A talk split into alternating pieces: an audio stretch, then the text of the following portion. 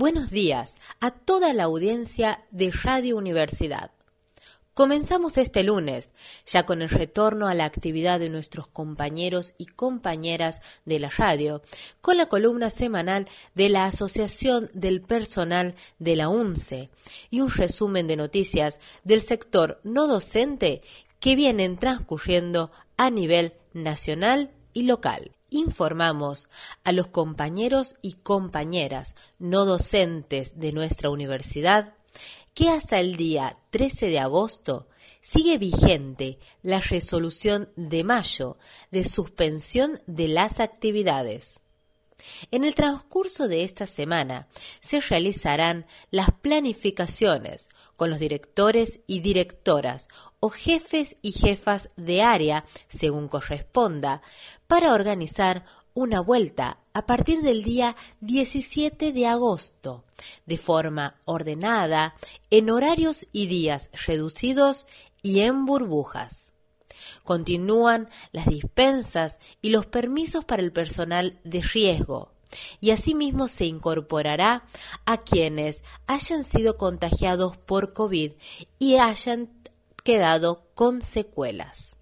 A partir del día 17 comienza la vuelta de acuerdo a la resolución del Consejo Superior número 9 del 2021, en la cual se detallan las actividades esenciales e indispensables para el funcionamiento de la universidad. El pasado 30 de julio se conmemoró el Día Mundial contra la Trata de Personas. Desde Fatún nos unimos a la campaña Las voces de la víctima marcan el camino. Este año, las Naciones Unidas sitúa a las víctimas de la trata de personas en el centro de la campaña y pone de relieve la importancia de escuchar y aprender de los supervivientes de la trata de personas. La campaña presenta a los supervivientes como actores clave en la lucha contra la trata de seres humanos. Se centra en el papel crucial que desempeñan en el establecimiento de medidas eficaces para prevenir este delito, identificar y rescatar a las víctimas y apoyarlas en su camino hacia la rehabilitación. Al pedir ayuda, muchas víctimas de la trata se han encontrado envueltas en malos entendidos e incomprendidas por la falta de conocimiento del tema.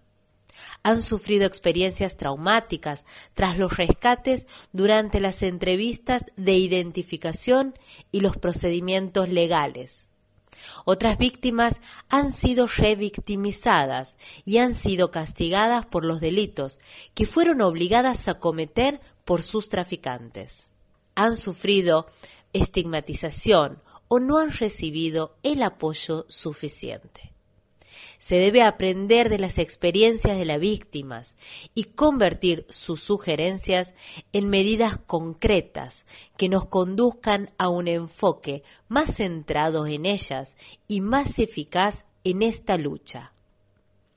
Desde Fatún repudiamos estos hechos y nos unimos a la campaña a fin de concientizar y que una vez por todas se dé fin a la trata de personas. Les deseamos a todos y todas los no docentes de la universidad un feliz retorno a sus actividades de forma responsable y con los cuidados correspondientes.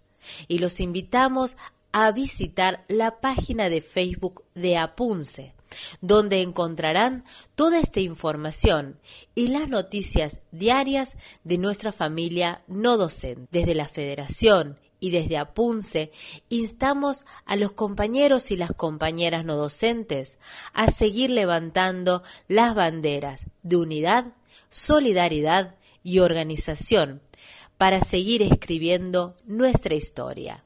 Sin luchas no hay victorias.